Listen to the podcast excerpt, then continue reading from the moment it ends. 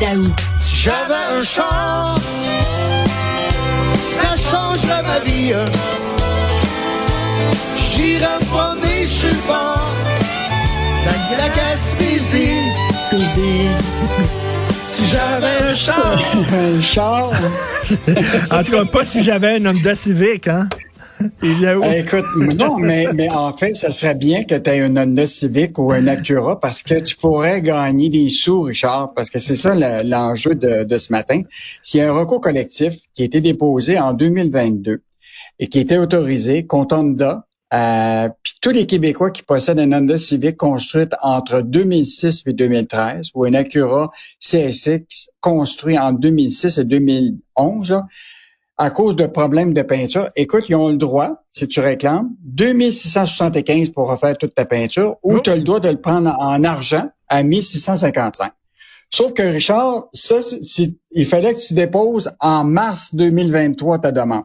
OK. Mais ce qui est intéressant, et là, c'est pour ça qu'on a un article ce matin, c'est que tu as le droit de contester. Mettons que le- à la fin de mars, la, la compagnie qui est Pricewaterhouse, qui gère le recours collectif là, pour, pour Honda, devait t'envoyer qu'il confirme puis t'envoie l'argent. Sauf que beaucoup de gens ont eu des ce qu'on appelle des rejets. Ils n'ont pas accepté le document, etc. Et là, si tu as ce document-là, tu as 30 jours pour pouvoir euh, répondre. Et donc là, tu as des chances de gagner ton, ton petit gros lot là, de, de, qui peut être en moyenne jusqu'à 850 dollars. Or, euh, un exemple de tout ça, c'est euh, on a parlé à Diane Duguay, qui a 70 ans. Elle a un Honda Civic de 2012. Écoute, c'est une adjointe administrative, là. Elle connaît toute sa paperasse. Elle est bien organisée, la dame. Et là, imagine-toi, il manquait un bout de papier, puis c'est pour ça qu'elle a été rejetée. Et là, la, la question, c'est qu'elle a eu la, la lettre de rejet, sais-tu quoi, qui était signée du 11 septembre, mais elle l'a reçue le 18 septembre. Fait qu'il restait seulement 30 jours, donc jusqu'au 11 octobre, pour contester ça. Donc, euh, d'une certaine façon, là, euh, mettons que Honda a réussi, dans le fond, à étirer le délai et finalement, elle n'y a pas droit. Mais Hmm. tout ça pour te dire qu'on a écrit cet article-là pour montrer aux gens que souvent, quand tu t'occupes de tes affaires, tu peux, tu peux déjà con- contester avec les bons documents puis avoir euh, ton, ton montant d'argent. Euh, J'aime ça quand et- tu dis quand tu t'occupes de tes affaires. Faut s'occuper de ses affaires. Faut regarder ça, là, tu sais. Hey Richard, rappelle-toi le recours collectif, là, tu t'en rappelles, qui avait été autorisé contre Desjardins. Tu pouvais avoir là 95 dollars là en en répondant rapidement à un petit formulaire en disant j'ai passé tant d'heures, sais, ou tant de minutes pour euh, euh, contacter TransUnion ou Equifax et tu recevais 95 dollars dans ton compte de banque. Donc ça vaut la peine des fois de regarder ces recours collectifs là. Il y en a Ben oui. un sur Apple actuellement pour les claviers défectueux là. Euh, écoute, tout le monde a, en- quand au moins la moitié de la population a probablement un, un Mac là. Donc, euh, tu peux obtenir déjà des montants d'argent. Donc, quand tu suis un peu les recours collectifs qui ont été autorisés, Richard, tu peux te faire un, bon, tu n'en fais pas une job à temps plein, là. Mais souviens-toi, euh, Yves, à moins que je me trompe, corrige-moi si je me trompe, mais il n'y avait pas eu l'histoire du cartel du pain à un moment donné, puis on faisait pas Ben un, oui, il y avait le- un recours collectif 5 dollars. pour ceux qui avaient acheté du 5 pain à l'épicerie. Ouais, le bon 5 dollars que tu recevais par la poste. Ben, si tu t'occupes de ça, là, des fois, c'est facile à faire. Dans ce cas-là, il est un peu plus compliqué parce qu'il faut que tu fasses des preuves. Tu Ben ta, oui. tu sais, ta, ta photo de ta peinture qui est délaminée, là.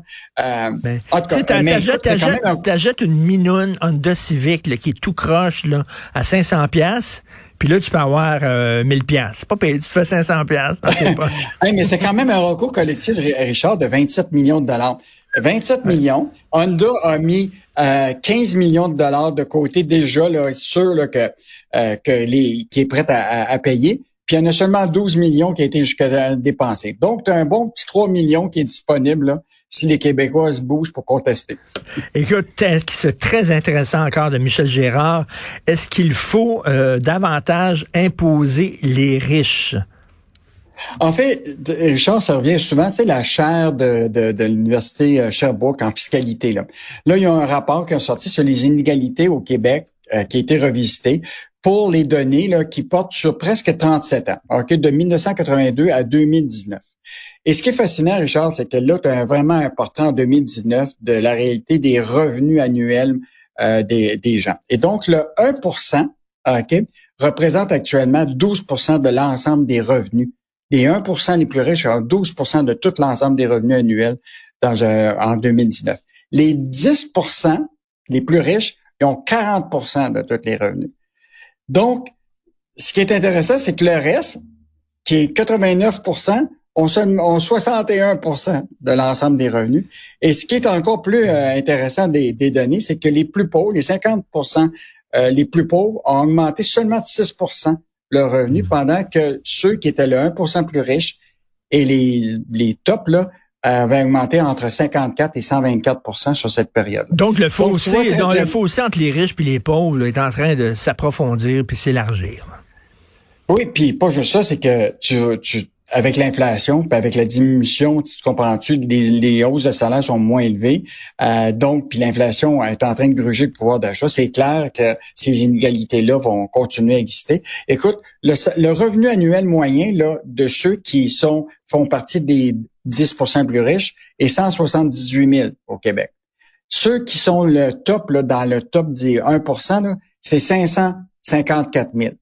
Et le reste, là, le revenu, tiens-toi bien, euh, Richard, le revenu annuel moyen au Québec pour les 61% qui restent, là, c'est 31 800 fait que tu vois les écarts. Mais là, comment tu comptes ces écarts-là? Ben c'est ça. Michel, Michel, il dit le réflexe. Il y a des gens qui vont dire, ben, il faut imposer l'avantage des plus riches.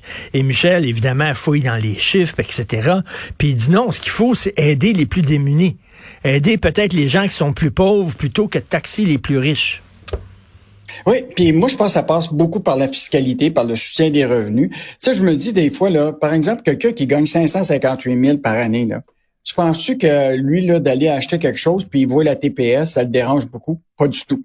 Mais quelqu'un qui gagne 31 000, puis qui a, mettons, 10-15% de taxes de vente, ben peut-être c'est moins intéressant au niveau de la consommation. Peut-être qu'on devrait augmenter la TPS, la TVQ sur ceux qui ont des salaires plus élevés.